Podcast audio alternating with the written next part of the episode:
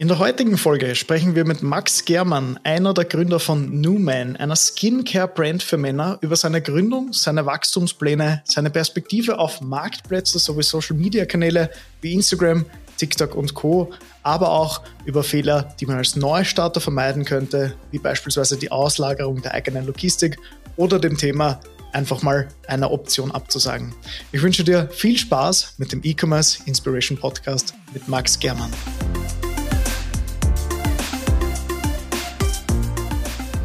Einen wunderschönen guten Tag, meine Lieben. Mein Name ist Thomas Leskowski und ihr hört gerade den E-Commerce Inspiration Podcast.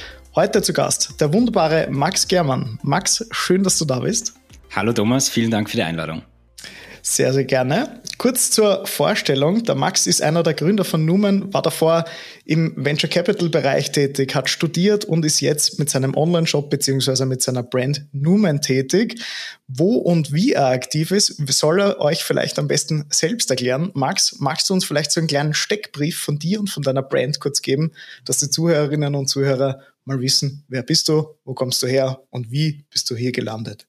Ja, sehr gerne. Ähm, grundsätzlich habe ich meinen Bachelor an der WU Wien gemacht, äh, war dann im Venture Capital Bereich tätig, ähm, habe in vor allem D2C Startups äh, investiert und hatte deswegen immer schon eine E-Commerce Affinität und wollte mich auch immer selbstständig machen, um auch zu wissen, wie es eben ist, an der anderen Seite des Tisches zu sitzen, den Rollercoaster als Gründer zu erleben und um sich eben auch besser in das Gründertum und in den Gründer oder Gründerin äh, hineinversetzen zu können und habe dann aber nochmal an der Nova in Lissabon ein Masterstudium in Finance äh, gemacht und da ist dann auch die Idee an Numen herangereift.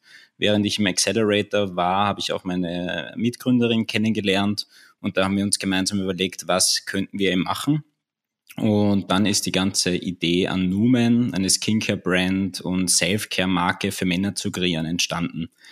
Ähm, und wie das Ganze eigentlich vonstatten ging, war, wie es so meist ist, mit einem eigenen Problem. Das heißt, ich habe während meinem Masterstudium äh, zum ersten Mal eigentlich mein Leben starke Hautunreinheiten entwickelt.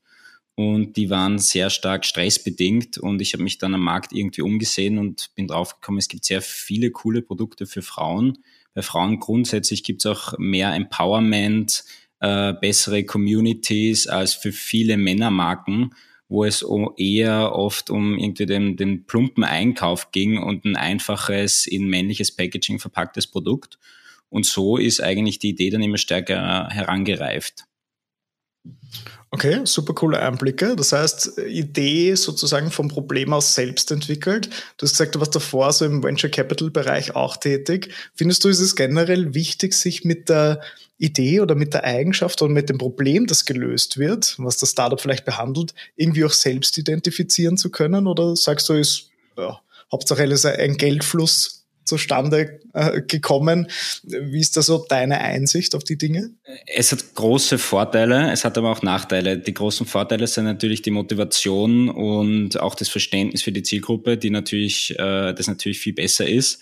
Man muss aber auch aufpassen, wenn man ein Problem für sich selbst löst, dass man nicht am Markt vorbei etwas entwickelt. Das ist eigentlich das klassische, äh, was vielen Gründern schwerfällt, einen Product Market Fit zu finden, weil sie bauen eigentlich dann eher einen Pro Product Founder finden, also ein Produkt für sich selbst, das eigentlich niemand anderer haben möchte. Das heißt, man muss extrem aufpassen, äh, dass man äh, trotzdem nie vergisst, wie stark man auf die Zielgruppe äh, oder wie stark man etwas für seine Zielgruppe entwickeln sollte, dass man nie das Customer Feedback außer Augen lässt. Also es hat große Vorteile für die Motivation, aber man muss gehörig aufpassen, um, um nichts zu entwickeln, was keiner haben will. Stimmt, also auf gut Deutsch, man ist selbst sein bester Kunde, aber man darf nicht vergessen, dass genau. es auch andere Menschen gibt auf dem Planeten, die vielleicht das Produkt brauchen könnten. Du hast schon gesagt, du, du triffst da Thematik, die vielleicht sonst davor nicht so viel ähm, Spannung bekommen hat. Du sagst Skincare und dergleichen Hautbild von Männern und dergleichen sind so die Themen, mit denen ihr euch beschäftigt. Auch Thema Stressregulierung. Wie geht ihr davor? Wie bearbeitet ihr ein Thema? Was sind sonst so eure Themen, mit denen ihr eure Community beschäftigt? Also grundsätzlich war es so, wir haben vor, vorher mal versucht, wirklich eine starke Nische zu finden, wo es noch sehr wenige Player gibt. Das heißt, wir haben Produkte wirklich speziell für Männer äh, entwickeln lassen, haben uns Dermatologen und Ernährungswissenschaftler gesucht, äh, die richtigen Produzenten, haben eigentlich sehr viel Zeit äh, erstmal in die Produktentwicklung gesteckt. Ähm, und dann haben wir, während dieses Produkt mit unseren Partnern entwickelt wurde, auch schon eben die ersten Customer Interviews geführt, um eben auch zu testen, okay, was fehlt der Zielgruppe noch? Wie groß ist das Verständnis überhaupt der Zielgruppe für die richtige Hautpflege? Ähm, welche Awareness-Stufen gibt es beispielsweise auch? Äh, fangen wir da wirklich ganz von vorne an, dass die meisten in der Zielgruppe, die wir bespielen möchten, überhaupt keine Ahnung von Hautpflege haben? Was verwenden die vorher? Und so haben wir dann eigentlich versucht, mit, mal mit einer, mit einer, mit einer Nische zu starten, ähm, haben für diese Nische Produkte entwickelt und haben dann ähm, relativ zügig eine Crowdfunding-Kampagne hochgezogen, wo wir versucht haben, Geld einzusammeln, um die Produktion auch teilweise finanzieren zu können. Das war aber keine Crowdfunding-Kampagne, um Geld einzusammeln, es war eigentlich ein Produktvorverkauf. Ähm, so haben wir versucht, erstes Customer Feedback einzusammeln, um eben von unseren Kunden auch lernen zu können, um so auch mal ein äh, sagen wir, Kernkundensegment zu haben an Kunden, von denen wir dann auch unser Produktportfolio weiterentwickeln können. Und genau, wir haben uns, weil du sagst, auch Stressregulat äh, Stressregulation. Wir haben halt versucht, nicht nur Skincare am Markt zu bringen, sondern auch Supplements, die äh, gut dazu passen zu den Säulen ähm, Stressreduktion, Schlafverbesserung und auch Stärkung der Haut von innen, weil eben Ernährung ein sehr äh, wichtiger Baustein ist. Das heißt, wir haben eine einfache Skincare-Routine, äh, die anfängt mit dem Waschen des Gesichtes, damit einer Tages- und Nachtpflege und mit Supplements, die eben zu dieser Routine passen. Das heißt, wir möchten Skincare vor allem so darstellen, dass es eine einfache Routine ist, die in den Lifestyle eines äh, urbanen Mannes passt, der einfach einen, einen, coolen Lifestyle hat, der Wert auf sich und sein Äußeres legt, aber auch äh, irgendwie äh, natürlich gestresst ist in, in seinem Umfeld, aber darauf acht gibt, um diesen Stress auch zu reduzieren und wieder Zeiten zu finden, in denen er ähm, wieder zur Ruhe kommen kann. Du hast jetzt auch schon gesagt, äh, ihr habt Customer Feedback eingeholt und auch so die Frage nach der Awareness äh, mehr oder weniger beantworten lassen. Jetzt würde es mich persönlich als, ich würde mich jetzt als urbanen Mann beschreiben, mhm. ähm, würde ich mich fragen, wie waren da so eure Resultate? Also gehört noch ein bisschen Aufklärung dazu. Ich ähm, habe jetzt selbst einen Online-Shop ausprobiert, habe da bestellt, habe mir gedacht, eigentlich mega coole Fragen, die in so einem Quiz beantworten lasst, um dann eine entsprechende Empfehlung stattfinden zu lassen. Wie waren da so eure Einblicke? Ist, entspreche ich dem Durchschnitt oder ist es äh, ein ganz, ganz anderes Bild, das eigentlich am Markt verfolgt wird? Ähm, ich sage mal so, die erste Zielgruppe, die wir da targetiert haben, waren Männer mit Hautunreinheiten. Das heißt, hat einfach die Founder Story, die ich offen und ehrlich äh, kommuniziert habe, einfach sehr gut funktioniert, weil sich viele Menschen, äh, viele Männer einfach damit identifizieren konnten. Ähm, das war halt auch diese, weil ich vorher Awareness-Stufen angesprochen habe, das waren halt Männer, die ein Problem haben und die entweder schon etwas probiert haben, um dieses Problem zu lösen oder dieses Problem hatten und nicht wussten, was das Richtige für sie ist. Das heißt, das waren die, wo wir sehr schnell wachsen konnten und wo wir uns stark positionieren konnten, weil es zwar ähnliche Produkte gab, aber keine Produkte, die für Männer äh, entwickelt wurden. Das heißt, das war mal unser Startpunkt. Da haben wir uns auf einen Kanal fokussiert.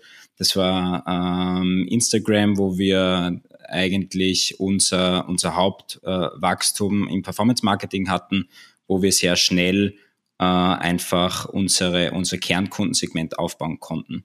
Und dann sind wir in die nächste Stufe gegangen und das waren vielleicht Männer, mit denen du dich eher identifizieren würdest, wie du jetzt gerade gesagt äh, hast. Und da haben wir gemerkt, okay, es, es ist eine ganz andere Awareness-Stufe. Es sind viele Männer, die zwar eine Offenheit gegenüber solchen Produkten haben, aber oft, die haben vielleicht mal eine Creme im Drogeriemarkt gekauft, die haben vielleicht die dann aber wieder drei Monate im Badezimmerschrank äh, stehen lassen, äh, dann wieder nicht so verwendet, gut. dann wieder doch mal verwendet.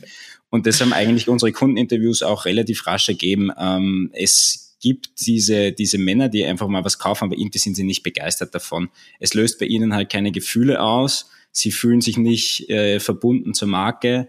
Und da ist halt aber viel mehr Aufklärung notwendig. Und da haben wir sehr lange gebraucht, äh, um herauszufinden, welche Probleme diese Männer in, eben denn haben oder mit welchen, äh, mit welchen Dingen wir sie abholen können. Und dann haben wir eben dieses Quiz auch entwickelt, weil wir mit diesem Quiz eigentlich sehr gut ganz unterschiedliche Zielgruppen ansprechen können. Mit unterschiedlichen Videoformaten, mit unterschiedlichen Bildern, die wir testen, haben wir äh, es eben dann geschafft, auch ein viel breiteres Kundensegment äh, anzusprechen, was eigentlich auch immer unser Ziel war, äh, nicht nur in dieser Nische zu bleiben, sondern uns eben langsam da herauszubewegen. Genau. Okay, sehr, sehr cool. Du sagst jetzt viel Customer Feedback und dergleichen. Dann kam es zur Gründung. Was waren dann so die ersten Schritte, um auch tatsächlich dann die ersten Produkte zu verkaufen nach diesem Crowdfunding oder wie du es äh, Produktvorverkauf genannt hast? Was waren da so die ersten Schritte, die da auf euch zukommen sind oder die ihr durchgeführt habt? Also grundsätzlich, was wir eh schon vor dem Crowdfunding gemacht haben, ist natürlich die ganze Produktentwicklung, äh, die richtigen Produzenten auszuwählen. Das ist sicherlich einer der wichtigsten Dinge, wo man nicht zu schnell sein sollte und nicht zu schnell agieren sollte, damit man, weil es einfach sehr, sehr teuer wird, wenn man den Produzenten wechseln muss, wenn was mit der Verpackung nicht passt äh, wenn man nicht das halten kann, was man verspricht, ähm, dann nutzt ein sehr gutes Marketing auch nichts. Äh, Im Endeffekt ist es trotzdem immer das Produkt, das äh, dann auch irgendwo performen muss.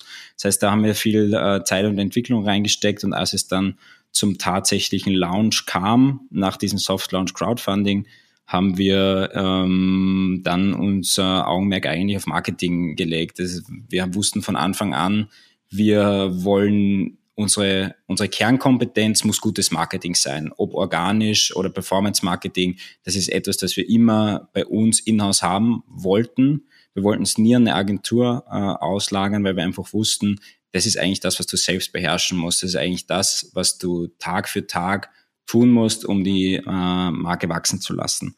Und dann haben wir eben erstmal auf Instagram gestartet, sind da ganz gut gewachsen, haben aber dann gemerkt, okay, äh, der Anklang auf TikTok war auch sehr, sehr groß. Wir haben ein paar Videos ausprobiert ähm, und, und die sind relativ zügig durch die Decke gegangen. Und dann haben wir eigentlich jetzt rein von unseren organischen Posts da auch mit Performance Marketing begonnen und ähm, sind so letzten Jahre, letzten Jahres im März war das ungefähr, haben wir damit gestartet und sind dann eigentlich ähm, recht schnell äh, gewachsen. Okay, ähm, du hast jetzt TikTok kurz angesprochen. Ähm, wie sind da so deine Einblicke? Das ist wahrscheinlich für viele Brands noch so ein bisschen Neuland. Ich habe gesehen, ihr seid da sehr, sehr aktiv drauf. Dementsprechend wird wahrscheinlich auch daher relativ viel Traffic kommen. Was ist anders zu Instagram? Was muss ich vielleicht anders behandeln? Muss ich schnellere Videos drehen? Ist die Aufmerksamkeitsspanne vielleicht noch kürzer? Äh, wie, wie, sind da so deine Erfahrungen von deinen Videos? Ähm es gibt natürlich große Unterschiede zwischen, zwischen den beiden Kanälen und man muss beide Kanäle sehr gut verstehen, aber mittlerweile über das letzte Jahr hat sich Instagram auch sehr stark Richtung TikTok entwickelt, wo man sehr gut dann auch in den Videoformaten die Reels, die man auf äh, Instagram postet, auch für TikTok verwenden kann. Man muss natürlich äh, schon die einzelnen Kanäle noch unterschiedlich bespielen, aber wir denken eher in Content-Formaten. Das heißt, wir versuchen schon äh, mit einem guten Social-Media-Plan den Content so aufzubereiten, dass er für unterschiedlichste Plattformen äh, verfügbar gemacht wird. Äh, auch wenn wir mit Influencer zusammenarbeiten oder mit Content Creators, dass wir auch äh, Videos für unser Performance Marketing verwenden. Also wenn wir zum Beispiel UGCs äh, drehen lassen, dann machen wir das auch immer in so einer Art und Weise, dass wir diese dann auch eben für unser organisches Social Media, äh, für unsere Social Media Kanäle verwenden können. Also wir versuchen hier eher in Content-Formaten zu denken als in unterschiedlichen Kanälen, weil wir einfach gemerkt haben, dass die Inhalte eigentlich, sag ich mal, cross-Plattform sehr gut funktionieren können. Ähm, man muss aber auch aufpassen, das war sicherlich der größte Fehler, den wir letzten Jahres noch gemacht haben, von dem wir jetzt wieder weggegangen sind, dass wir auch zu viel auf einmal versucht haben. Ich glaube, dieses Problem hat jeder Gründer, dass er irgendwie zu viele shiny Objects irgendwie vor sich sieht und äh, alles machen möchte, obwohl es völlig ausreichend ist, sich auf einen Kanal eigentlich zu fokussieren, versuchen zu verstehen, wie der Kanal funktioniert, um den Kanal dann wirklich äh, profitabel zu bespielen, bespielen zu können. Und dann kann man auch, wenn man jetzt sagt, okay, ich konzentriere mich auf Instagram, das ist der Kanal, den verstehe ich, den habe ich privat verwendet, dann kann ich da auch noch immer sehr gut eine Marke aufbauen und dann mit äh, entsprechend mit Meta äh, Performance Marketing diese Marke auch wachsen lassen, bevor ich irgendwelche anderen Kanäle auch noch dazu nehmen muss. das war sicherlich ein, eines der größten Learnings, die wir anfangs machen mussten, wo wir zu viel auf einmal wollten. Und rein organisch würde ich eben nicht so viele Unterschiede sehen zwischen den äh, beiden Kanälen, aber im Performance Marketing gibt es sehr große Unterschiede zwischen äh, TikTok und Meta. Okay, du hast eh schon sehr, sehr gut angesprochen. Es gibt so die, die Winning-Kanäle, sag ich jetzt mal, also die, die, die, die tatsächlich was bringen und dann gibt es die, die ein bisschen stiefmütterlich behandelt werden. Ich kenne das aus meiner eigenen Praxis irgendwie recht gut. Du versuchst alles zu bespielen, aber nach einem Jahr musst du eigentlich bewusst sein, zu einer Option auch mal definitiv Nein zu sagen, weil jedes Nein bringt irgendwo wieder Ressourcen für einen Kanal, den du vielleicht eh schon relativ gut beherrschst. Und wenn du es dann schaffst, äh, schaffst den profitabel, äh, profitabel ähm, auszurichten, dann macht das umso mehr Sinn. Du hast jetzt gesagt, Instagram und TikTok sind so ein bisschen die, die Winning Channels, mehr oder weniger. Ähm, Gibt es da sonst noch irgendwas, wo du sagst, hey, auf das Pferd setzen momentan zu wenige? Nicht wirklich. Also ich glaube, was sehr wichtig ist, ist zuerst mal, wie gesagt, Kundenfeedback einzusammeln, von seinen Kunden zu lernen, dann einen Kanal zu verstehen, einen Kanal profitabel äh, aufzustellen und dann einen weiteren Kanal hinzuzunehmen. Da bietet sich äh, sehr oft dann einfach Google Ads äh, an, äh, weil es einfach nochmal, sehen wir in unserer Customer Journey sehr gut. Viele haben den ersten Touchpoint auf Facebook sehen, sehen eine Marke, werden aufmerksam gemacht, äh, sehen Videos, sehen Bilder und ähm, suchen dann eben sehr oft äh, danach einfach nochmal. Und da hilft es eben, gewisse Kampagnen äh, am Laufen zu haben, wo man eben dieses Kundensegment oder diese Kunden dann abfedern kann äh, die dann eben den entsprechenden, nach der entsprechenden Suche auch die Marke wieder finden können. Das heißt, das würde ich als essentiell ansehen, dass man das dann als zweiten Kanal hinzunimmt, den langsam aufbaut. Und dann ist natürlich TikTok ein Kanal, der kann ganz wunderbar funktionieren. Nur äh, darf man wirklich die Ressourcen nicht unterschätzen, die man dafür benötigt. Hast es eh schon angesprochen. Es ist ein sehr schnelllebiges Format. Wir haben es auch bei unseren äh, Performance Marketing gesehen. Die Ads brennen extrem schnell aus. Du musst teilweise wirklich äh, jede Woche äh, fünf bis zehn Ads, je nachdem, wie groß halt dein, dein Volumen äh, ist, äh, danach feuern können. Das heißt, du brauchst entsprechend äh, dann auch die Ressourcen intern äh, oder, oder auch extern, um das überhaupt produzieren und schneiden lassen zu können, um, um da, äh, sage ich mal, nicht Anschluss zu verlieren. Das ist ein Kanal, der ist sehr zeitintensiv und ansonsten kommt es halt wirklich auf die Marke an. Pinterest ist sicherlich auch ein spannender Kanal, der für viele sehr gut funktionieren kann. Das habe ich auch schon von einigen Kollegen, die im Skincare-Bereich tätig sind, gehört, äh, dass es ein cooler Kanal ist, äh, weil sich da viele Personen eben Inspiration holen.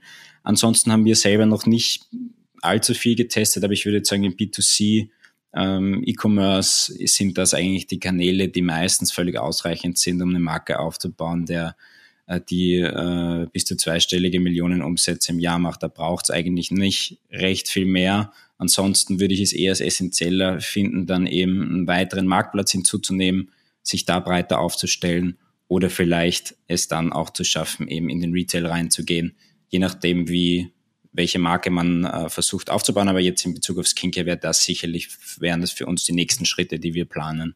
Mhm, du hast jetzt zuerst auch gesagt, ihr macht alles in-house, ähm, nichts ausgelagert, gleichzeitig alles sehr zeitintensiv. Wer macht das alles bei euch? Bist das alles ja. du oder ist das ein, ein Team, das hinter dir steht?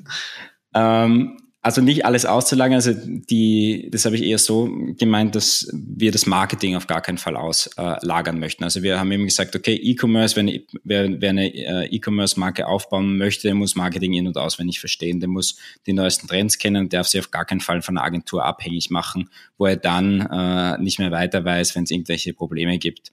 Das heißt, das Marketing wollten wir immer in-house behalten. Wir haben aber von Anfang an äh, unsere Logistik ausgelagert. Das heißt, wir haben gesagt, okay, mit Logistik kennen wir uns absolut nicht aus. Wir möchten uns diese Zeit auf jeden Fall freischaufeln, wo sich jemand äh, damit äh, auskennen und beschäftigen kann und das für uns abwickelt. Das war vielleicht am Anfang sicherlich teurer äh, und es wäre jetzt rein vom von dem Kostenfaktor her vielleicht gescheiter gewesen, wenn wir das die ersten drei Monate nicht selbst gemacht hätten. Aber wir sind dieses Risiko eingegangen und gesagt, okay, passt, Logistik lagern wir komplett aus, wir möchten uns auf den Aufbau der Marke und auf das Marketing fokussieren. Ähm, und wer macht das alles? Wir sind jetzt ein Team von drei Leuten. Ähm, und wir suchen uns eher dann eben irgendwelche Creator, die für uns Videos produzieren und dann äh, lassen wir und die Videos auch äh, zum Beispiel schneiden, um eben diese Kapazitäten fürs, eher fürs Performance-Marketing und organisches Marketing dann frei zu haben. Wir suchen aber gerade auch jemanden, also wenn, wenn jemand zuhört und Bock hat, äh, bei uns mitzumachen, wir brauchen auf jeden Fall auch jemanden, der uns beim Marketing und vor allem im organischen Marketing Aufbau einer Community unterstützt, weil das ist zum Beispiel etwas, das wir noch sehr stiefmütterlich behandelt haben, wo die Zeit definitiv auch zu kurz war und zu wenig. Ja, also sehr, sehr zeitintensives Thema. Ich kenne das selber sehr gut. Also da eine ja. Person hinzusetzen, ist definitiv ganz, ganz klug, weil man auch das Marktgespür sehr, sehr gut mitbekommt, finde ich, wenn man weiß, okay, die Community hat gerade gewisse Themen, die sie beschäftigt. Ich sage jetzt mal Stichwort KI bei uns in der Branche beispielsweise, wäre es ganz gut, wenn man ein Format schafft, wo man drüber reden kann. Was, was tust du da gerade? Wie, wie nutzt du es? Wie bleiben wir jetzt nicht hinten nach? Und dergleichen. Ja. Du ja. hast doch erst schon gesagt, Logistik gleich ausgelagert. Das ist ein sehr vorbildlich wesentlicher Schritt, den nur wenige verstehen wollen, auch zu Beginn. Du hast ja auch gesagt, die ersten drei Monate wäre es kostentechnisch klug gewesen, wahrscheinlich in-house zu bleiben. Man darf aber nie vergessen, wenn es dann in drei Monaten richtig rennt und man sich vornimmt, dass das nicht nur ein Side-Hustle ist, sondern dass man davon irgendwann nochmal leben können sollte, dann ist frühzeitig die Frage auch berechtigt, mache ich das alles selbst oder pick ich als Geschäftsführerin, Geschäftsführer in meiner eigentlich sehr wertvollen Zeit, die anders genutzt gehört, selber die Pakete. Und ich finde, da sollte man nicht nur den Kostenfaktor immer im, im, Auge haben, sondern auch die Zeit, die Ressourcen, wo wir wieder beim Thema Ressourcen sind, ähm, mit einzuberechnen, dass da ganz viele Meter verloren gehen, wenn man, ich sage jetzt mal, eine Million Euro Umsatz macht mit 500 Bestellungen im Monat und aus dem Nebenbüro noch dein, äh, deine Logistik sozusagen stehen und dann fallen da zwei Personen aus und dann stehst du 120 Stunden in der Woche beim Paket und laufst zur Post. Ähm, dementsprechend sehr, sehr vorbildliche Einstellung, was das betrifft und hast jetzt auch schon zwei, zwei ganz coole Überleitungen gemacht zum stationären Handel und zu den Marktplätzen. Beginnen wir mal kurz bei dem stationären Thema, weil wir haben bis jetzt nur über Online-Kanäle geredet. Ähm, Gibt es schon einen Newman Store? Wird es den mal geben? Oder, oder wo seid ihr schon stationär vertreten, wo ihr sagt, hey, wenn der Thomas da durch die Shopping City Süd rennt, dann findet er uns in dem und dem Geschäftel. Oder ist es noch nicht so weit? Es ist noch nicht so weit. Also wir konzentrieren uns jetzt wirklich sehr stark äh, auf den Onlinehandel. Unsere Idee ist eher, jetzt weitere Marktplätze hinzuzunehmen ähm, und um da noch immer sehr nah am Kunden sein zu können, um uns äh, weiterentwickeln zu können, um neue Produkte auf den Markt bringen zu können, die, wo wir wirklich verstehen, okay, die werden von der Zielgruppe auch angenommen. Und wenn wir das geschafft haben, dann ist unser Plan, in den Retail zu gehen. Und nachdem wir doch eher ähm, sage ich mal, im, Premium-Kundensegment ansprechen. Da gibt es, auf, es gibt auf jeden Fall viele Skincare-Marken, die deutlich günstiger sind äh, als unsere. Werden wir aus erster, das ist der Plan, den ich jetzt habe, ähm, in den Einzelhandel gehen, eher in kleinere Stores reingehen, äh, wo eine sehr gute Beratung stattfindet, als jetzt äh, in irgendwelche Drogeriemärkte äh, versuchen, irgendwie reinzukommen. Das heißt, das wäre noch wichtig für mich, wo es, wo es dann eben die Beratung in ähnlichem Format äh, dann auch äh, stattfindet, wie wir es jetzt online abbilden können. Und wenn wir dann merken, okay, das kommt gut an und das funktioniert, dann wäre es für uns sehr interessant, auch es einmal reinzuschaffen, eben in Drogeriemärkte oder größere Handelsketten, wo wir dann eben nochmal eine ganz andere, äh, in ein ganz anderes Kundensegment vor, ähm, vorstoßen können, wo wir auch sage ich mal, die Masse dann äh, noch stärker erreichen können als, als bisher. Aber Stand jetzt äh, sind wir in diesem Jahr auf jeden Fall darauf fokussiert, neue Marktplätze hinzuzufügen. Und äh, im nächsten Jahr wäre es dann interessant, ähm, kleine, kleine Läden auszutesten, wo die Beratung gut ist. Okay, also ganz klar so ein Wertethema auch. Welches Geschäft kann meine Werte weitertragen, so wie ich mir das eigentlich vorstellen könnte? Und da, da fühle ich mich vielleicht in einem großen Drogeriemarkt noch nicht so gut abgeholt, sehe nur die Brand, gehe weiter und habe eigentlich nicht wirklich verstanden, um was es da gehen soll. Du hast jetzt Marktplätze angesprochen, du hast gesagt, ihr erweitert da mal so ein bisschen das Business. Welche Marktplätze sind das? Ähm, wo, wo breitet ihr eure Fühler aus? Wir sehen uns gerade unterschiedlichste Dinge an. Wir werden jetzt in den nächsten Monaten äh, Amazon dazu nehmen. ähm, mit unserem Skincare Starter Paket da eine erste Listung äh, platzieren. Wenn das gut funktioniert, werden wir weitere Marktplätze hinzunehmen. Da ist aber noch nicht klar, was gut funktionieren kann. Es gibt eigen, einige im Bereich natürlich Skincare, äh, die wir uns hier ansehen.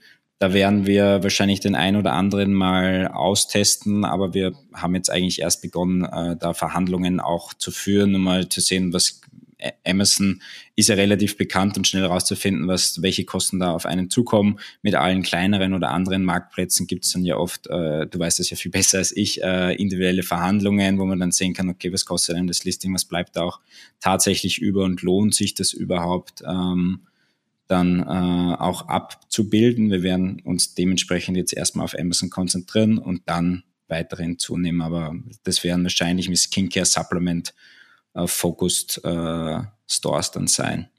Siehst du irgendwo vielleicht auch, ich sage jetzt mal, Nachteile, wenn ich jetzt beispielsweise auf Amazon gehe mit meiner Brand und davor noch sehr authentisch mich selbst gestalten konnte in der Brand?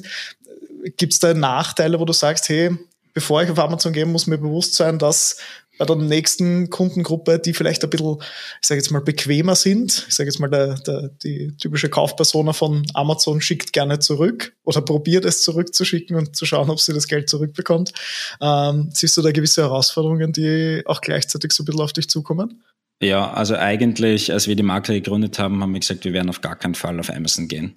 Äh, wir haben gesagt, wir haben ein Refill, also wir haben auch ein, die Supplements, in dem du bekommst beim ersten Mal ein Glas und beim zweiten Mal bekommst du dann nur noch einen Refill. Das heißt, wir sind auch sehr stark fokussiert auf Abos, weil wir eben gesehen haben, okay, das Produkt hilft halt nicht, wenn du das nur einmal verwendest. Wenn du tatsächlich eine Verbesserung deiner Haut willst, dann ist das ein langfristiger Prozess. Das versuchen wir auch zu kommunizieren und deswegen hat sich das auch einfach angeboten, hier ein Refill-System zu etablieren, das auch für den Kunden sehr praktisch ist. Also unsere Sachets, wo die Supplements drin sind, ist so dünn, dass es äh, direkt über Warenpost äh, verschickt wird und direkt in deinen Briefkasten eingeworfen wird. Ähm, das ist ein System, das extrem gut über unseren eigenen Store funktioniert, weil jemand kauft im Abo, bekommt beim ersten Mal ein Glas, dann bekommt er nur ein Refill, der hat ein eigenes Konto, kann er ganz einfach sein Abo jederzeit passieren, stoppen, kündigen. Ähm, oder einfach mal sagen, hey, ich brauche es jetzt doch nicht, ich würde es gerne zurückschicken ähm, oder vorher einfach kurz äh, auf Pause klicken. Das heißt, wir versuchen das eben sehr, sehr einfach und convenient für den Kunden zu machen. Auf Amazon wird das Ganze natürlich um einiges schwieriger. Äh, erstens mal, wenn du so ein Premium-Glas hast, wie kannst du es darstellen? Das heißt, jetzt zum Beispiel ein Produkt, das wollen wir erstmal nicht auf Amazon bringen. Äh, das Produkt, das wir auf Amazon bringen möchten, ist unsere, unsere Hautpflegeroutine aus Waschgel, Tagescreme und Nachtcreme, das sich im einen Package wiederfindet. Das heißt, wir versuchen da eben diese Zielgruppe zu bespielen, die eher eine einfache Skincare-Routine sucht, äh, wo wir auch mit anderen Marken vielleicht ein bisschen vergleichbarer sind, die es bereits auf Amazon gibt. Aber wir haben einfach das Kundenfeedback jetzt über ein Jahr bekommen. Sehr, sehr viele Leute haben nachgefragt, warum gibt es euch nicht auf Amazon? Wenn wir unsere Kommentare durchsehen, ähm, in, auf den diversen Social Media Channels ist immer wieder, kann ich das auf Amazon kaufen. Äh, und ich glaube, dass es schon wichtig ist, dass man auf gewissen Marktplätzen einfach vertreten ist. Und es ist sicherlich, haben wir dadurch auch viele Kunden verloren, die gerne gekauft hätten, aber halt ihre Bestellungen einfach nur durch Amazon durchführen. Es ist sicherlich, muss man sich dann lange darüber Gedanken machen, ob das für einen das Richtige ist und Richtiges sein kann. Es ist auch mit vielen Risiken verbunden. Äh, wir möchten aber dies einfach mal austesten, sage ich mal, einfach mal ausprobieren, ob es funktionieren kann. Gehen da jetzt auch relativ wenig Risiko, weil wir sagen, wir probieren es jetzt mit einer Listung, also auch ganz bewusst nicht allen Produkten äh, und schauen dann einfach mal, wie es angenommen wird. Okay, me mega spannend, eh, wie du richtig gesagt hast. Amazon eröffnet so ein eigenes kleines Klientel, das man vielleicht bis dato nicht bespielen konnte.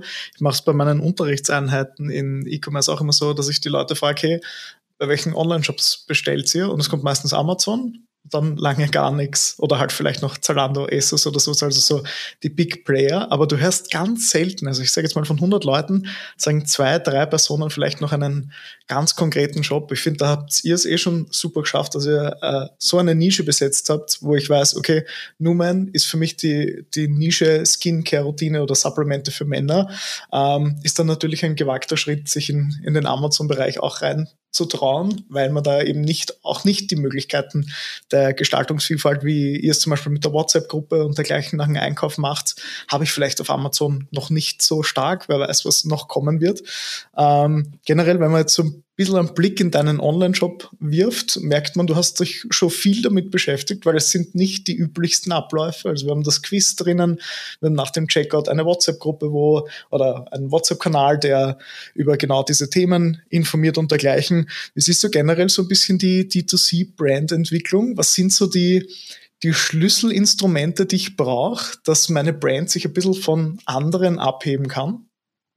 Ja, ich glaube, die E-Commerce-Branche hat sich extrem stark über das letzte, letzte Jahr verändert. Ich meine, vorher, wenn man sich diverse Marken, die wie Daniel Wellington zum Beispiel, die mit Billiguhren durchgestartet sind mit recht einfachen Ads, wo äh, in, wenn ich jetzt an 2016, 17, 18 denke, wo ich auch im, schon im E-Commerce-Bereich tätig war, wurde einfach wirklich mit sehr einfach, schnell produzierten Bildern äh, unglaublichen ROAS produzieren konntest und Kunden so günstig einkaufen könnte, von dem man heute nur träumt, war da unter Anführungszeichen halt einfach es nicht so schwer, Kunden zu akquirieren.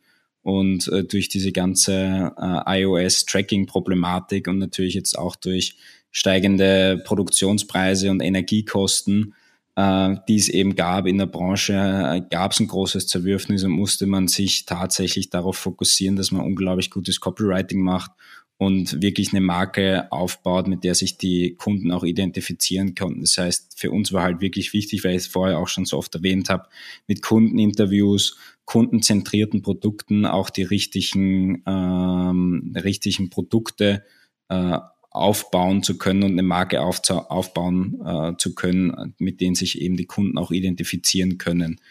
Ähm, und ich glaube, was einfach unglaublich wichtig war, ist, dass man eben die Customer Journey versteht, dass man sein, versteht, welche Kunden man einkaufen muss, äh, um am Ende des Tages einen profitablen Job aufbauen zu können. Und das ist halt, da muss man auch extrem datengetrieben und kundenzentriert arbeiten können. Und das heißt, Tracking-Tools sind unglaublich wichtig. Da gibt es zahlreiche Markt, die man sich da mal anschauen kann. Da gibt es TripleWhale, da gibt es Tracify, da gibt es viele andere, die einfach in einer, in einer Welt, in der Cookies mal nicht mehr funktionieren können, ähm, dann extrem wichtig sein werden, damit man noch immer weiß, wie man seine profitabelsten Kunden äh, einkaufen kann. Das heißt, wir legen großen Wert auch auf Uh, du hast es vielleicht gesehen, in unserem Shop verkaufen wir keine Einzelprodukte oder sehr wenige Einzelprodukte, sondern eher Bundles.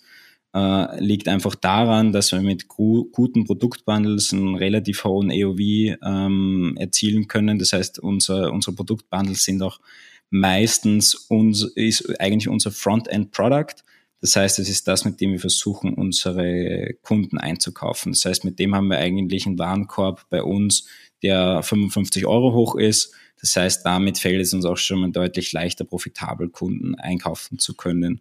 Und dann muss man einfach seine Margen extrem im Blick haben. Man muss genau wissen, äh, wie viel man einen Kunden einkaufen kann und ähm, welche Marge am Ende des Tages dann dabei noch äh, übrig bleibt. Und das ist sicherlich etwas, das muss man sehr gut verstehen und sollte man sich auch bei der Gründung der Marke sehr gut überlegen, wie kann ich denn mit dem Produkt, das ich habe, einen tatsächlichen Mehrwert bieten und ein schönes Produktbundle bauen, dass ich eben einen, guten Warenkorb habe, der auf jeden Fall über 50 Euro liegen sollte. Äh, ansonsten wird es sehr schwierig und ähm, genau dann eben entsprechend auch meine Kundenkohorten so auswerten kann, dass ich weiß, was sind denn meine profitabelsten Kunden, auf die ich mich fokussieren sollte. Okay, ah, für, für die Zuhörerinnen und Zuhörer, die AOV noch nicht gehört haben davor, Average Order Value, durchschnittlicher Bestellwert sozusagen, der erreicht werden sollte, wie du sagst, über 50 Euro, dass der Deckungsbeitrag ähm, so positiv ist, dass ich mir es leisten kann, sozusagen eine Kundschaft einzukaufen. Dementsprechend ganz klug nicht einfach nur in die Masse reinzufeuern, sondern sich auch wirklich zu überlegen, okay, welche Persona per se würde diesen Einkauf tätigen, wo ich, wo wir tatsächlich alle davon irgendwo ein bisschen profitieren können. Mega coole Einblicke, dass du da auch so ein bisschen Zahlen nennst, ab wann es für dich, sag jetzt mal, profitabel ist. Ich habe generell das Gefühl, du kennst dich sehr gut aus, wo, wo deine Brand stehen soll oder stehen wird in den nächsten Jahren. Jetzt spulen wir drei Jahre vor. Welche Schlagzeile lese ich über Numen? Welche Schlagzeile lese ich über euch? Danke, dass du da nochmal reingegrätscht bist. Ich, wie man sieht, bin ich schon relativ tief drinnen und, und habe vielleicht schon lange nicht mehr mit Leuten auch außerhalb der Branche gesprochen oder die nicht so tief drinnen sind und werfe nur noch mit Floskeln um mich. Äh, auf jeden Fall danke dann nochmal für die Aufklärung. ähm, ja, wo stehen wir in drei Jahren? Das ist eine unglaublich, unglaublich schwierige, äh, schwierige Frage. Was mir am allerwichtigsten ist, dass wir ein, ein cooles Team aufbauen. Das heißt, das ist jetzt ein Schritt, den wir gehen, dass wir für jeden Kanal, der profitabel ist, bei uns ist es Instagram und TikTok, eine Person einstellen, Uh, und daraus eben weiter wachsen zu können. Ich möchte unbedingt uh, weitere Marktplätze erschließen und eben im stationären Handel vertreten zu sein. Ähm, was ich nicht mache, was wir nicht machen, also wir sind komplett bootgestrapped. Wir haben kein Funding aufgenommen. Das heißt, für uns ist unglaublich wichtig, dass wir von Anfang an profitabel sein äh, wollten und sind. Und das heißt, es wird die Schlagzeige sicherlich nicht sein, Numen hat äh, 5 Millionen Euro Kapital aufgenommen. Wir sind eigentlich drauf und dran, eine profitable Marke aufzubauen, die für uns Gründer, sag ich mal, ein, ein, gutes Leben oder Lebensgrundlage schafft und wir haben jetzt nicht unbedingt das Ziel, äh, die Marke dann verkaufen zu müssen oder großes Funding äh, aufzunehmen. Das heißt, wir waren bisschen stiefmütterlich, auch was das ganze PR-Thema äh, betrifft. Das heißt, äh, ich bin schon mal froh, wenn wir im nächsten Jahr eine große Schlagzeile von uns lesen, weil bisher gab es noch sehr wenige Schlagzeilen und wir haben das alles sehr still und leise aufgebaut. Na, aber ich finde es auch cool, der Ansatz, wie du sagst, eine Schlagzeile, die es nicht geben wird, weil die schließt zumindest gewisse Szenarien aus. Also man kann sich ja theoretisch eine Schlagzeile schreiben, plus den, den Titel, der drunter steht oder der Text, der drunter steht und das so ein bisschen als seinen Gameplan für die nächsten Jahre verwenden. Und man kann auch ganz klar sagen, okay, die, die Schlagzeilen wären es nicht. Zum Beispiel keine Ahnung, ich werde jetzt kein schwedisches E-Commerce-Business mehr aufbauen in den nächsten fünf Jahren, dann weiß ich schon zumindest, okay, ja, Internationalisierung geht nur bis zu einem gewissen Grad mit meinen Werten konform. Und da finde ich schon ganz gut, dass du sagst, okay, Kapital, große Kapitalaufnahme wird es wahrscheinlich nicht geben. Ich meine, der, die Richtung kann, lässt sich immer wieder mal ändern, aber da einfach auch ganz konkret zu wissen, okay, in die Richtung fahre ich und in die andere nicht, ähm, ist auch schon mal ein sehr, sehr guter Ansatz. Ja, ich glaube, da muss man auch opportunistisch irgendwie sein. Äh, jetzt haben wir unseren klaren Plan, unseren klaren Schlachtplan, was wir so die nächsten Jahre vorhaben und machen wollen. Wenn sich natürlich eine unglaublich äh, coole Chance für uns aufgibt, ähm, dann werden wir sicherlich äh, die nicht, nicht ausschlagen, wenn wir das mit unseren Werten vereinbaren können und wenn wir da Bock drauf haben äh, im Gründerteam, das, das da durchzuziehen. Das heißt, wir sind schon opportunistisch. Jetzt haben wir halt unseren Schlachtplan, den wollen wir durchziehen. Und wenn sich da eine Chance auftut, dann werden wir die sicherlich wahrnehmen. Ja, mega. So, jetzt switchen wir vielleicht mal kurz vom E-Commerce-Thema in den Inspiration-Teil des Podcasts. Ich nehme dich jetzt mal als Person mit meinem Kran aus dem E-Commerce raus. Wo platziere ich dich? Wo würde ich dich finden, wenn du nicht im E-Commerce arbeitest? Ähm, wahrscheinlich wäre ich wieder zurückgegangen im Bereich Startup-Finanzierung. Also mein Plan war ja immer, äh, ich möchte eigentlich mal auf die andere Seite des Tisches. Ich möchte sehen, wie ist eigentlich das Gründertum, wie ist es eigentlich eben diese ganzen emotionale Achterbahnfahrten, die man ja fast tagtäglich hat, äh, zu erleben, um sich dann auch in Gründer oder Gründerin rein versetzen zu können, um überhaupt mal zu verstehen, was haben die eigentlich für Challenges. Es ist ja immer relativ einfach, wenn man beim VC arbeitet und nie erlebt hat, wie es eigentlich ist, ähm, mit diesen ganzen Emotionen umzugehen, zu sagen, ja, mach das, das, das, sondern wenn man das selbst durcherlebt hat und diese Challenges kennt, dann kann man das sicherlich auch viel bessere Tipps und Tricks weitergeben.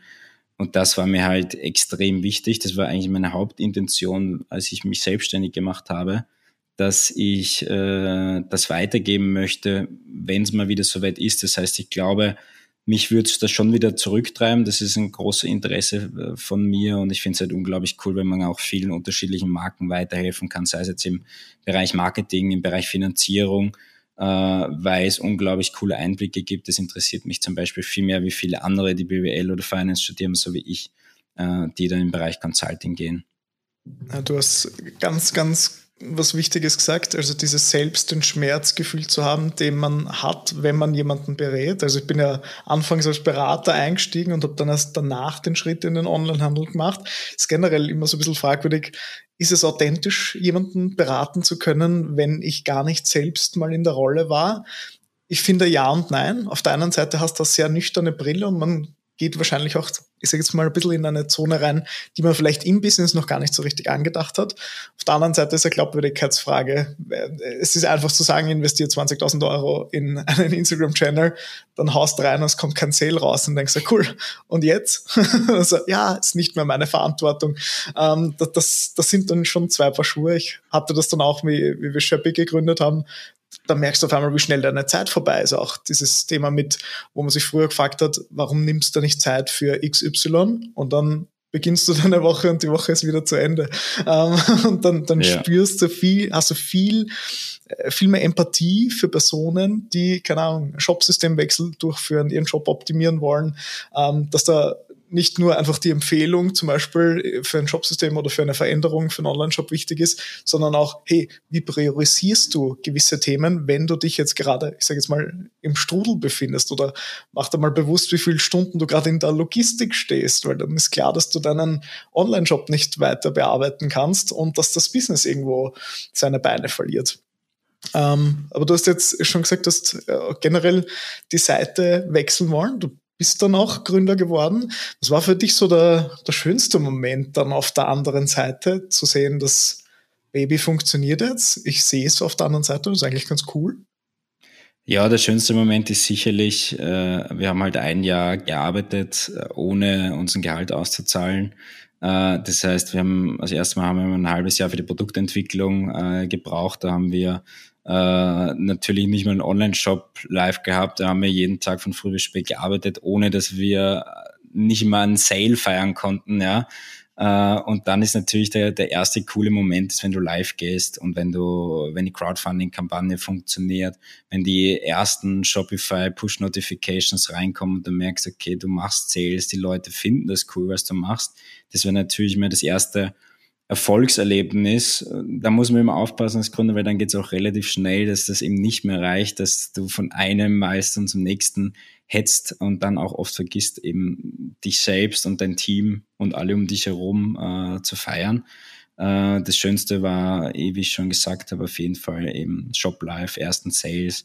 Und jetzt haben wir viele coole Milestones, die wir immer wieder, immer wieder knacken können was unglaublich cool ist ähm, und, und das mich sehr freut. Ich glaube, das sind die schönsten Momente als Gründer, wenn man vor allem erstmal versteht, okay, das funktioniert, jetzt kann ich davon leben und dann zahlst du dir dein erstes Gehalt aus, dann kommt mhm. auf dein Konto deine eigene Firma. Das ist ein lässiger und, und cooler Moment, für den man sehr lange Zeit, die meisten Gründer, die eben bootstrappen vor allem, äh, lange Zeit arbeiten. Ich verstehe 100 Prozent, was du meinst. Also erstens mal dieses ähm, von der Idee in die Realität und dann die Akzeptanz von einem realen Menschen zu bekommen, ist ein ganz, ganz außergewöhnliches Gefühl. Ich habe tatsächlich noch von meinem ersten E-Commerce-Führerschein, also von der Ausbildung, die ich äh, verkaufe, in meinem Vorzimmer meinen ersten Sale drin hängen. Das ist immer wieder lustig, wenn man dran vorbeigeht und sich denkt, Herrst, das ist schon über ein Jahr her und ich weiß noch ganz genau, wie ich mich damals, da habe ich einen Haxen ausgefahren. Also meine Feier war dann eigentlich meine eigene Veranstaltung, aber auch das, was du angesprochen hast mit, man hat so viele kleine Events oder kleine Momente, die eigentlich viel mehr gefeiert können. Man ist manchmal so im, im Strudel, ich sage jetzt mal, dein, deine Zielgruppe kennt, ähm, stressiger Alltag. Man nimmt sich manchmal auch gar nicht die Zeit. So wirklich, ich sage jetzt mal, oh cool, Podcast ist da, jetzt chill ich mich mal zwei Stunden im Garten und tu gar nichts und schaue in die Luft und äh, mach mal einen Radler auf oder sowas, sondern man denkt sich dann, oh, nächstes Projekt, mehr oder weniger, und stürzt sich dann gleich wieder ähm, ja. so ein bisschen in, in den nächsten Sturm. Ähm, wenn wir jetzt ein bisschen zurückspulen äh, zu, ich sage jetzt mal zu deinem sehr jugendlichen Ich, ich gehe jetzt mal einfach so 10, 15 Jahre Retour. Was würdest du dem Max von damals sagen? Was kommt auf ihn zu? Was würdest du ihm gerne für eine Message mitgeben, dass das, was du so an Weg äh, gemacht hast oder äh, vorbereitet hast, was, was kommt da so auf den kleinen Max zu? Der kleine Max, ja, der kleine Max. Ähm, es ist eine, eine schwierige Sache. Ich würde einfach sagen, ich habe mir auch nie gedacht, dass mein Leben jetzt so verlaufen wird, wie es verlaufen ist. Äh, ich habe irgendwann angefangen, sehr opportunistisch zu werden und habe ihm gesagt, okay, ich würde gerne in Venture Capital äh, reingehen und habe es dann Gott sei Dank auch geschafft. Und dann hat sich die nächste Chance für mich aufgetan, habe irgendwie wahrgenommen. Ich hatte nie so einen extrem konkreten Plan, wie es vielleicht viele andere haben, die sagen, okay, vorher mache ich BWL, dann muss ich schon fünf Praktika machen. Und wenn ich die fünf Praktika habe, dann kann ich ins Consulting reingehen. Ich war da eher äh, opportunistisch eingestellt und habe versucht, eine Chance nach der anderen wahrzunehmen.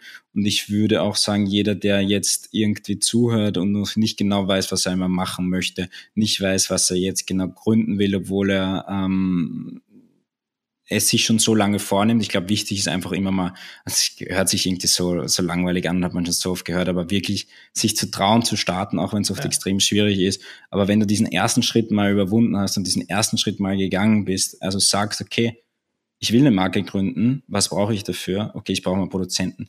Dann schreib mhm. einfach mal 100 Produzenten an und dann schau überhaupt mal, was brauchst du denn dafür? Ist es irgendwie möglich? Dann fahr dahin, auch wenn du nicht mal, wir hatten auch nichts, als wir da hingefahren sind. Dann, um irgendwie professionell aufzutreten, haben wir uns schnell eine E-Mail-Adresse gemacht und so getan, als hätten wir eine Firma. Wir hatten noch lange keine Firma damals.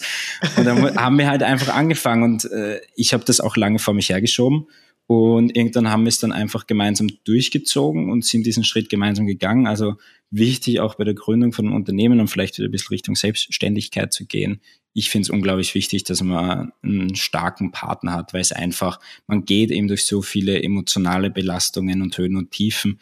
Da ist es einfach wichtig, dass man ein Teammitglied hat, ob es jetzt ein Mitgründer, Gründerin ist oder, oder, jem, oder ein erstes Teammitglied ich glaube, es ist unglaublich wichtig, das gemeinsam aufzubauen. Erstens ist man viel schneller, wenn man komplementäre Skills hat, aber zweitens ist es einfach auch wichtig, einen Partner zu haben, mit dem man sich eben austauschen, mit dem man sich austauschen kann. Also kurz zusammengefasst, äh, einerseits mal den Mut, aus der Komfortzone rauszugehen, so Dinge zu probieren, die man noch nie gemacht hat. Ich meine, wir kommen alle mit nichts auf die Welt und dann muss, ja. ist jedes Mal, was ich, wo ich was Neues mache, ähm, irgendwie herausfordernd. Ähm, ich ich kenne es von mir selber, also die erste Podcast-Folge hat auch länger gebraucht, als ich mir gedacht habe, aber irgendwann machst du es dann und denkst du, hey, was, was hast du dich so angeschissen in Wirklichkeit? Ja, was, ähm, immer so, was immer so witzig ist, wenn man dann eben zurückblickt und sich denkt, ja. ich weiß noch, als ich das erste Mal, sagen wir, erste Bestellung aufgebe, das erste Mal überweist halt irgendwie 5000 Euro, da ist mir die Pumpe gegangen. Oder du ja. baust halt diesen Shop und probierst irgendwas Neues aus und du denkst so, ist das wirklich gescheit? Was denken da die ganzen Kunden drüber, wenn ich jetzt diesen einen Baustein verändere? Was ist, wenn es nicht angenommen wird? Mit, mittlerweile machst du halt hier einen Test, da einen Test und ja. merkst einfach so, okay, passt, hat funktioniert, hat nicht funktioniert. Wenn es nicht funktioniert, machst du wieder das nächste. Also einfach diesen Mut zu haben, ständig was Neues auszuprobieren, das gehört einfach dazu. Voll. Und, und du hast das ursprünglich gesagt mit Gleichgesinnte, also komplementäres Skillset, finde ich, ist ein super gutes Stichwort. Ähm, zu zweit geht es meistens ein bisschen schneller, aber meistens auch nur dann, wenn man äh, sich irgendwo auch ergänzt und nicht irgendwie konkurriert und jeder auch so seinen, seinen eigenen Verantwortungsbereich bekommt, wo man auch ich sage jetzt mal, ich habe es in meiner letzten Podcast-Folge mit Daniel Schuster besprochen, dass jeder auch sein Vetorecht hat. Also zu sagen, hey, ich habe eigentlich die, die Verantwortung für den Bereich lass mich mal machen. Lass mich da mal ein bisschen ausprobieren, weil ich glaube, wenn du da dann beginnst, irgendwie so einzuschränken, wird's wird's ein bisschen ungemütlich. Und das Erste, was du gesagt hast, war auch super mit äh, nicht schwarz-weiß denken, sich auch mal neben A und B, C und D und E anzuschauen. Es gibt nicht nur den klassischen Studienweg, es kommen so viele Lebensmomente in, in deinem Leben vor, davon kann ich ein Lied singen, ähm, die man nicht so geplant hat, wie sie dann tatsächlich verlaufen sind und da einfach mal auch auf sein Gespür zu hören, ähm, äh, spricht mich gerade eine Opportunität an? Mag ich wissen, wie es danach ist sozusagen? Mag ich mein Auslandssemester gemacht haben? Du warst in Lissabon beispielsweise. Ähm, wird sicher auch eine mega Erfahrung gewesen sein und hat sicher deinen Blickwinkel auch auf die, auf alles, was um dich herum passiert, ein bisschen geschärft. Auch so das, äh, du bist jetzt wieder in Österreich Retour, wenn ich es äh, richtig in Erinnerung habe. Genau. Ähm, was sind die Unterschiede von verschiedenen Ländern? Kannst du besser bewerten, wenn du dort gewesen bist und nicht sagst, ah, da überall anders ist besser. Aber das ist dann tatsächlich nicht so. Ähm, und äh, desto mehr Opportunitäten ich wahrgenommen habe, desto besser und rationaler kann ich sie für mich bewerten.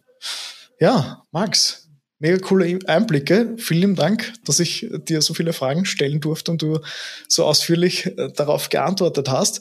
Wenn sich jetzt die Leute denken, hey, Max ist ein richtig cooler Typ und äh, Unreinheiten habe ich auch, wo finde ich dich am besten und wie bleibe ich mit dir in Kontakt? Ja, vielen Dank. War eine mega coole Folge, hat extrem Spaß gemacht. Am besten würde ich sagen LinkedIn, also einfach auf LinkedIn anschreiben, äh, wer Bock hat äh, auf eine coole Skincare-Routine, wer Bock hat auf einen coolen Job, ähm, einfach schreiben. Und das ist sicherlich der beste Kanal, um mit mir in Kontakt zu treten. Vielen Dank, Max. Und an alle Zuhörerinnen und Zuhörer, vielen Dank fürs Dabeisein und bis zum nächsten Mal. Das war eine weitere Folge des E-Commerce Inspiration Podcasts mit dem wunderbaren Max Germann von Newman. Dir wieder mal ein ganz besonderes Dankeschön, dass du dir die Folge bis zum Schluss angehört hast. Wenn dir die Folge gefallen hat, Podcast teilen, eine gute Bewertung schreiben und uns dabei unterstützen, für mehr Inspiration zu sorgen. Wir versorgen dich alle 14 Tage mit einer neuen Folge und ich hoffe, dass du auch beim nächsten Mal wieder mit dabei bist. Solltest du nähere Informationen brauchen zu Max, zu uns oder sonst irgendwas, findest du alles Mögliche in den Shownotes wie gewohnt. Ich wünsche dir einen wunderbaren Tag und bis zum nächsten Mal.